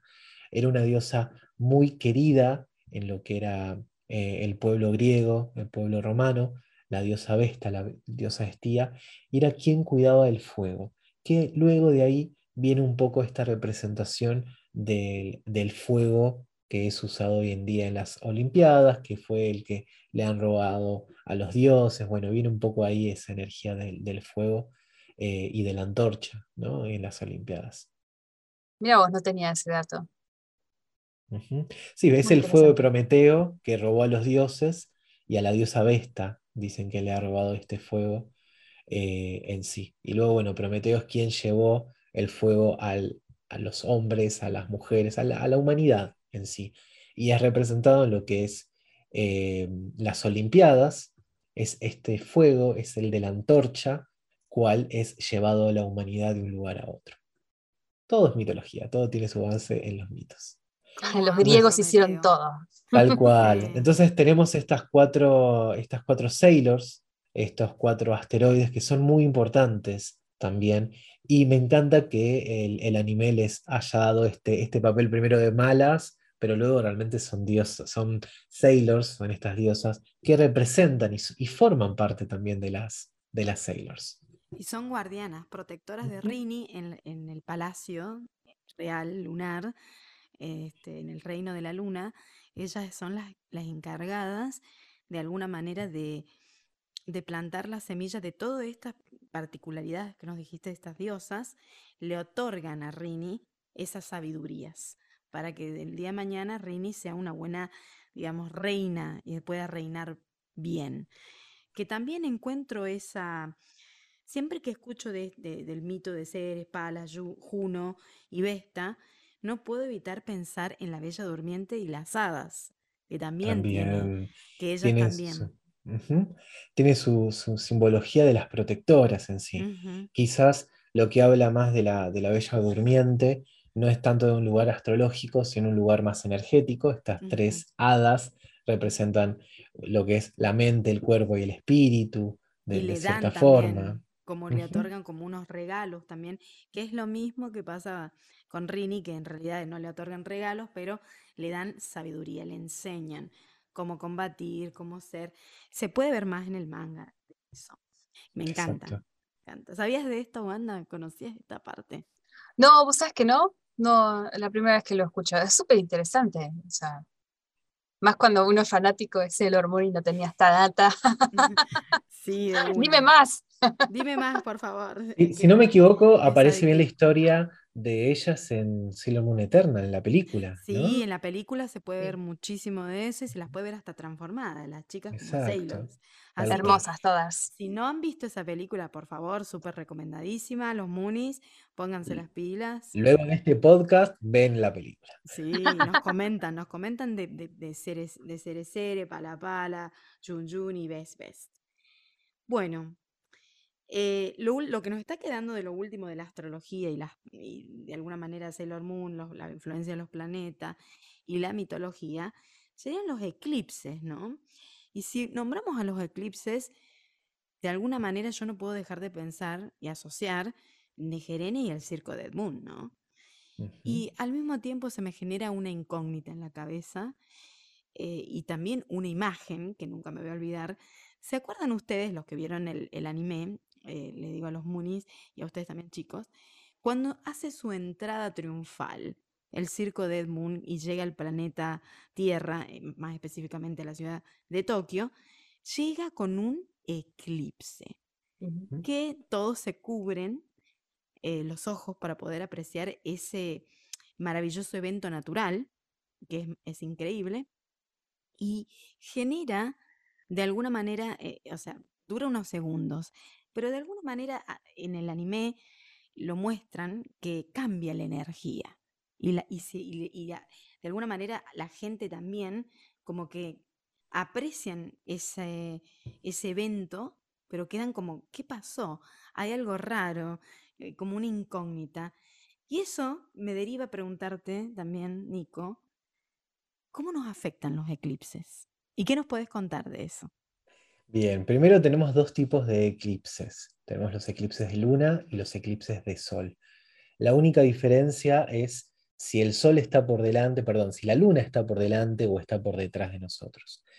Eh, podemos tener un eclipse en donde desde una cuestión astrológica esté el Sol y la Luna en el mismo signo, o el otro eclipse, el Sol y la Luna en signos opuestos. Y ahí tenemos lo que es el eclipse lunar y el eclipse solar. Pero no deja de ser un eclipse en sí. Lo que ocurre energéticamente con los eclipses, bien dicho su nombre, se eclipsa ciertas cuestiones energéticas. Entonces, si tenemos la energía del sol, que es un poco nuestra identidad, las lunas, la luna que habla de nuestras emociones, eso entra un poco en juego en esto de quién soy, qué es lo que siento, qué es lo que me está pasando. Hay como una revolución interna en lo que son las energías del eclipse. Obviamente que para analizar bien y puntual los eclipses tenemos que ver desde la astrología en qué signo están, ¿no? si están en el mismo signo, si están en signos opuestos y en qué signos de los 12 están presentes, porque esos eclipses nos van a dar diferentes cuestiones energéticas. Vamos a tener por lo menos a, la fecha en la cual estamos, eh, vamos a tener un eclipse próximo en lo que es el eje de Tauro y Escorpio. Y es un eje bastante fuerte a nivel de eclipses. Entonces, es un eclipse en donde nos va a pedir ir a nuestras propias profundidades, sanar bien a lo profundo, bien como hemos hablado de Escorpio, Plutón, ir bien a las profundidades, sanarnos desde ese lugar. ¿Otra vez? Otra vez. Y buscar también con la energía taurina nuestro lugar de sostén y tranquilidad. Entonces, tenemos que, que aferrarnos a lo importante realmente y soltar lo que no va. Quizás parece muy cliché lo que digo esto de el soltar, que se dice, hay que soltar, hay que liberarse las cosas que nos sirven, pero bueno, este eclipse nos trae esa energía y este juego de palabras donde hay que soltar y liberarnos de lo que realmente no importa.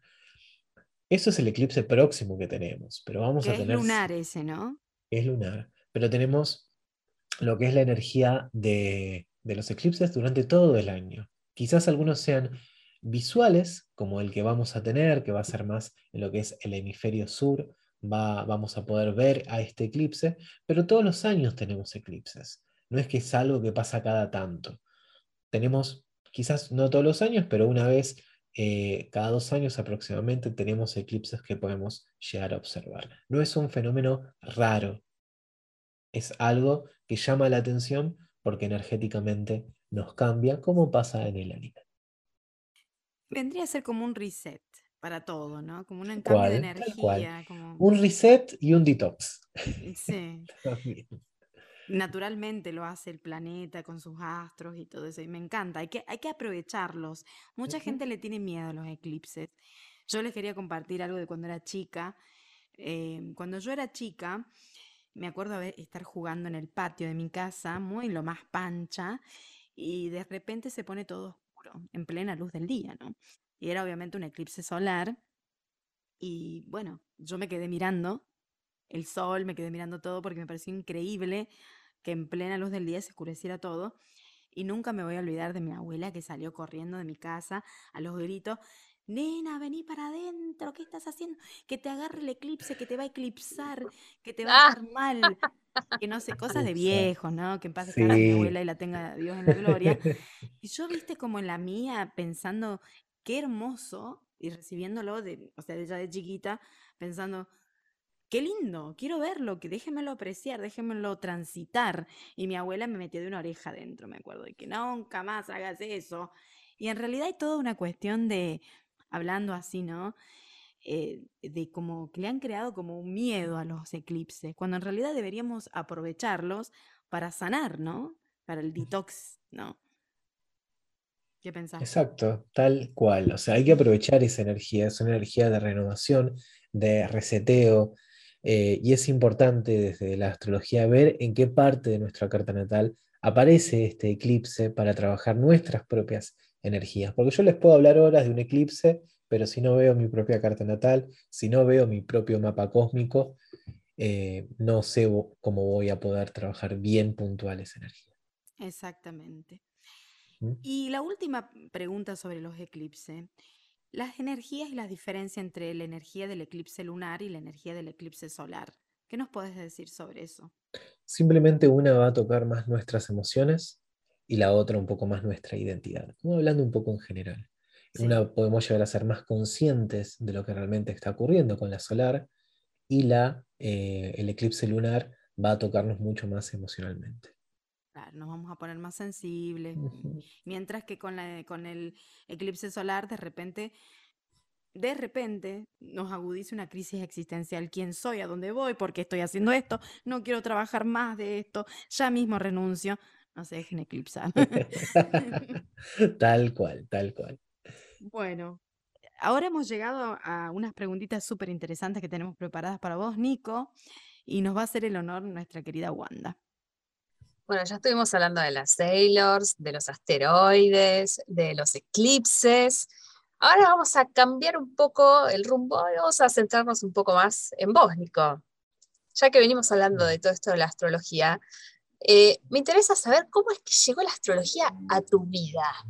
Bien, me encanta, me encanta porque la astrología siento que siempre estuvo en mi, en mi vida. Desde una cuestión personal, yo siempre digo que me crié en un hogar de brujas, donde la energía, lo espiritual estuvo siempre presente. Y en lo que es mi adolescencia, gracias a la madre de, una amiga, empezó a enseñarme distintas mancias, tarot y astrología. Eh, aproximadamente tendría 15 años cuando empecé a, estudiar todo lo que es el movimiento de los planetas, de cómo funcionaban las, las estrellas y cómo eran los signos, empecé a tener conocimientos de eso. Y luego empecé a fortalecerlo a lo largo de los años. Fui muy autodidacta con la cuestión de la astrología hasta poder llegar luego a hacer algunos cursos y estar donde estoy hoy en día, que me encuentro dando clases de astrología incluso. Mira vos, eras re jovencito cuando arrancaste, 15 años. Yo me acuerdo que yo me encontré con la astrología cuando vi Sailor Moon por primera vez, pero no me cuestioné sobre la astrología hasta muchos años después, viste, que uno empieza a enterarse. Eh, pero... En casa siempre hablaban de los signos, siempre era una cuestión de, de, hablar de los signos como algo natural, algo normal, digo, ¿no? Esta cuestión rara, ¿no? Porque tal signo es de tal forma, tal otro signo es de tal forma, entonces yo lo naturalicé ya desde chico. Luego, bueno, Sailor Moon fue un, toque, mismo también los Caballeros del Zodíaco en su momento. Claro, también. Eh, fue este toque de lo astrológico, pero quizás no interiorizarlo, quizás no comprenderlo de todo, simplemente saber de palabra. Ah, mira, está eh, tal Sailor, Sailor tal, o tal Caballero del Zodíaco, los 12 Caballeros Dorados, con los 12 signos zodiacales. Pero luego al estudiarlo bien, cuando fui adolescente, hace 20 años de todo esto, eh, ahí pude comprender realmente cómo era la, cuestión de la astrología y luego con otros estudios que tuve desde lo terapéutico incluso, ahí pude hacer un abordaje mucho más grande en todas las cuestiones astrológicas, con, bueno, con este abordaje terapéutico, con dar una mano, con poder ayudar a la otra persona a salir adelante de los procesos en los cuales está. Así que así llegó. así que son más de 20 años ya de, 20 años, o sea. 20 años. Y ahora sos todo un profesional. Y ahora se podría decir que soy un profesional por la experiencia. Eh, doy clases, eh, estoy, bueno, con ustedes hoy en día, por lo menos actualmente estoy en tres programas de radio, así que hago un poquito de todo con esta, con esta cuestión de la astrología para también darle una, mano a quien esté del otro lado escuchando, como, como a ustedes, oyentes, eh, que están escuchando del otro lado eh, darles una mano desde el autoconocimiento, de poder conocerse más a sí mismos, a sí mismas, y poder salir adelante y poder, bueno, crecer también. Y no nos olvidemos que él también, Nicolás, es nuestro astrólogo Moon, el que está a cargo del horóscopo Moon, que hacemos en colaboración con los chicos de Sailor Moon Latino, que le mandamos un beso enorme a ellos también, que sale todos los meses y ustedes aman y lo leen muchísimo con todas las predicciones. Realmente excelente trabajo. Gracias, Nico, en nombre de toda la comunidad. Por favor, hermoso, aparte ese, ese trabajo de poder llegar a, a ustedes. Es un laburo con un trabajo con mucha conciencia que intento hacer. No, no me gusta escribir horóscopos como en las revistas que lees cualquier cosa, sino dejar también un mensaje, trabajarlo desde ese lugar. Sí, sí. Y también aprovecho para mandarle un beso grande a los artistas que han estado participando de esta colaboración. Becky Spaghetti, Monstruo Cartoon, Anisi, eh, y, no sé si me está faltando por ahí alguno que me disculpe. ah, Pedro Julián, hay muchísimos. Les mando un beso enorme porque en equipo y en conjunto hemos hecho realmente algo maravilloso y los Moonies están realmente enloquecidos y muy agradecidos porque las predicciones más las ilustraciones son realmente divinas, divinas. ¿Cómo es la formación para ser astrólogo? ¿En qué consiste? Bien, eh, mi propia formación, si hablo desde ese lugar, fue muy autodidacta, eh, fueron bastantes años, porque en su momento no había tanto auge en la astrología. Hoy en día podemos encontrar en las redes sociales, en un diario, abrimos una página de internet y siempre digo, salta un astrólogo o una astróloga. Es como levantás una baldosa y sale alguien que sepa astrología. que también hay que tener mucho cuidado porque podemos encontrarnos con personas que han estudiado poco astrología y ya están enfrente de algún lugar dando clases y es bastante irónico cuando en realidad es un trabajo bastante profundo. Lo que es la formación de, astrología, por lo menos de lo que yo doy, es casi un año de lo que es la formación, el primer nivel de astrología, que son nociones básicas, para aprender a leer una carta natal. Y obviamente no es solamente lo que yo doy en clases, siempre sugiero al alumnado leer libros, hacer otros cursos, complementar la información que yo doy. No me gusta que tomen todo lo que yo digo como lo cierto y como esto es de tal forma, sino que también se informen y aprendan desde otros lugares, sea desde una bibliografía, viendo videos, no importa, haciendo otros cursos incluso, en donde puedan tener más contactos en lo que es la astrología y así formarse como lo que es eh, astrólogos o astrólogas. Eh, consiste en eso prácticamente, es en estudio, en practicar y tener también eh, gente, clientes, consultantes, en los cuales le puedan hacer una carta natal constantemente, Siempre sugiero que empiecen con amigos, con familia, con gente cercana, para tener una devolución.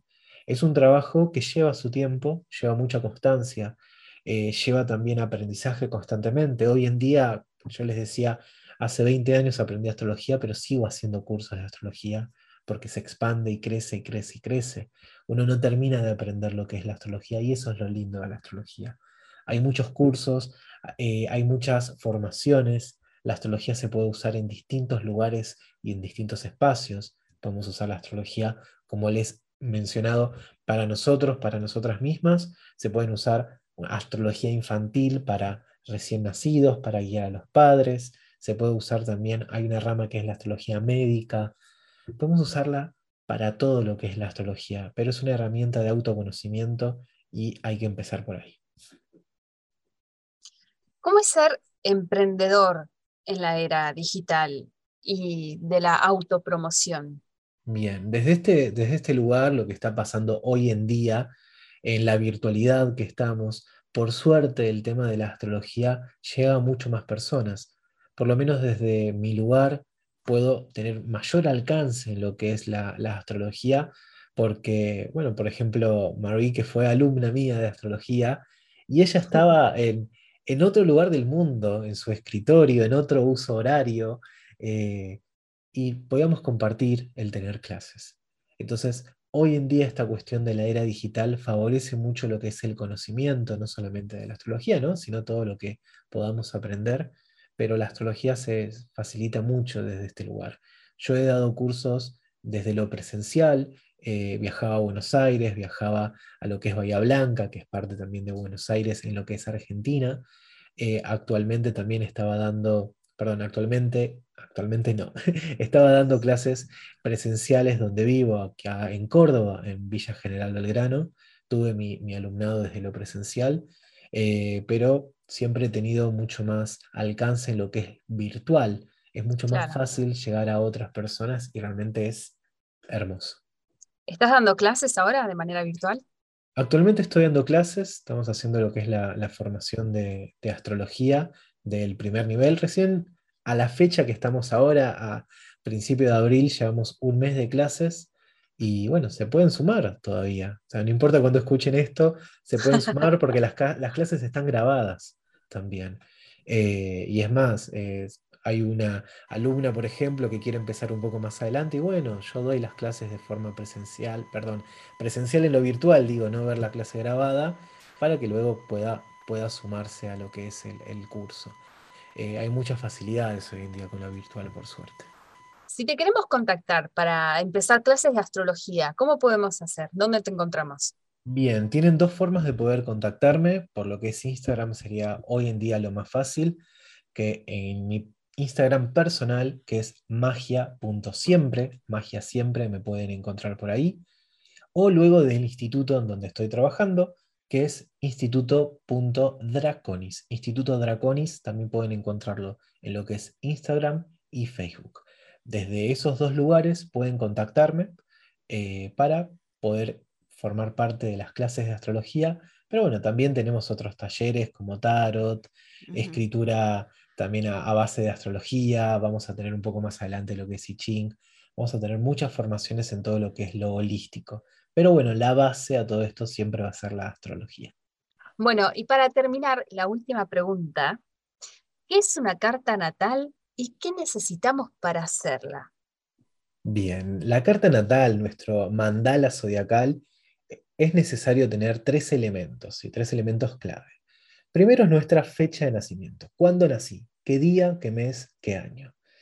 El segundo elemento es nuestra hora de nacimiento, que puede llegar a estar en alguna partida de, de nacimiento, en algún documento, o como siempre digo, nuestras madres saben a la hora que nacemos. Eso es muy importante el tema de la hora, porque es lo que va a determinar el ascendente y la posición de los planetas en nuestra carta natal. Y el tercer elemento importante es el lugar de nacimiento. No es lo mismo haber nacido en Argentina o en España o en Japón, el mismo día, en el mismo horario. Entonces tenemos estos tres elementos que es la fecha, o sea, el día, la hora y el lugar de nacimiento. Eso es lo que necesitamos para hacerla. Y la carta natal es un gráfico, es un mandala en donde van a estar representados los planetas y los signos, en donde podemos leer y contemplar cómo somos desde una cuestión astrológica, desde una cuestión psicológica y hasta terapéutica. Es un mapa que nos va a acercar y poder comprender lo que realmente somos y cómo actuamos frente a la vida. Si quisiéramos consultar con vos nuestra carta natal, ¿cómo podemos hacer también para contactarte? ¿Tenés algún medio, eh, aparte de las redes sociales, o directamente y vamos y te buscamos en Instagram para, para requerir tus servicios de astrología? Mismo lo que son las redes sociales pueden encontrarme lo que es en Instagram, en lo que es magia.siempre, o en instituto.draconis también pueden escribirme para consultar sobre la carta natal. Lo que es la carta natal es un, servicio en el cual hay que coordinar un día en particular, eh, agendarlo en realidad, y ahí podemos eh, conversar. Son aproximadamente una hora y media de, charla vía Zoom, lo más probable que, que, se haga, para poder grabar lo que es la sesión y luego poder enviarla y escucharla y verla las veces que alguien quiera. Pero es una cuestión donde hay que contactarme y reservar el turno. Estamos hablando de un, de un este, servicio personalizado que lleva su tiempo también, el análisis y todo. Así que bueno, eh, eh, yo lo recomiendo. Eh, vos como astrólogo, ¿por qué recomendás hacer una carta natal? Bien, como les he mencionado, el hacer una carta natal nos, van a dar, nos va a dar las herramientas necesarias para conocernos, para saber lo que queremos, podemos ondear sobre cuestiones de nuestra personalidad, de actitudes, de trabajar ciertas cuestiones que tengan que ver con el pasado o con el futuro incluso. Hay una parte predictiva también de la astrología. Eh, podemos ver y trabajar sobre nuestra profesión incluso y cómo son nuestras relaciones. Como les dije, es una herramienta de autoconocimiento muy fuerte e importante que desde ese lugar podemos analizarnos, comprendernos y saber cómo podemos actuar frente a distintas situaciones. Perfecto. Entonces, si una, una persona que acaba de terminar el secundario, por así decirlo, quisiera saber eh, qué vocación seguir o qué profesión, ¿se pudiera hacer también una carta natal para sacar eso? Exacto, se puede trabajar con la astrología desde ese lugar. Pero acá advierto por las dudas. No es que la astrología me va a decir vas a ser buena profesora, buen maestro, buen arquitecto, buen médico. Eh, no, no va por ahí la astrología, simplemente nos va a hablar desde un lugar energético. Puede llegar a hablar en sentido de decir, bueno, vas a tener una profesión en donde el servicio va a ser importante. Vas a tener una profesión en donde tu intelectualidad y tu conocimiento en, la mente va a ser importante. Eh, entonces podemos en realidad ayudar a la persona desde un lugar energético para dónde ir. Obviamente, eh, la profesión que quiera hacer, eh, mientras la haga, por ejemplo, esto que les dije, desde un lugar de dar servicio a la otra persona, puede obviamente hablarnos desde la medicina, desde la enfermería, desde ser una profesora, un profesor. O sea, podemos abarcar bastantes cuestiones, pero acá lo importante es hacia dónde está puesta la energía del consultante. Excelente, muy bien. Bueno, ha sido un episodio maravilloso, cargado de información astrológica, astronómica, sobre las sailors. Gracias, Nicolás, por estar con nosotros, con nosotras hoy en este maravilloso episodio. Este, gracias, Juan, también por unirte, por tus preguntas, por tu inquietud. Amo, amo tu todo el esfuerzo que pones también y tu granito de arena para sumar a Radio Moon. Gracias, Gracias por invitarme, Mari. Pero por supuesto. Gracias, Nico, por eh, seguir haciendo el horóscopo Moon. Ojalá que salga por mucho tiempo porque lo amamos. esperemos, esperemos que sí. Y bueno, muchas gracias también a, ustedes dos por, recibirme, por la buena onda. Y bueno, más que nada, gracias a quien esté del otro lado escuchando, que llegó hasta acá, eh, escuchando este programa, este podcast de astrología.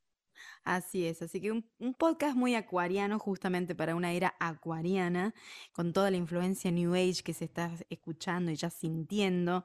Así que bueno, recomendadísimo nuestro astrólogo Moon, Nicolás Guchardo, astrólogo profesional. Si tienen alguna consulta, ya saben, pueden dirigirse a sus redes sociales, magia.siempre. Él, aparte, te quería preguntar, aparte de brindar el servicio de la astrología, cartas natales y todo eso. ¿Qué otro servicio ofreces?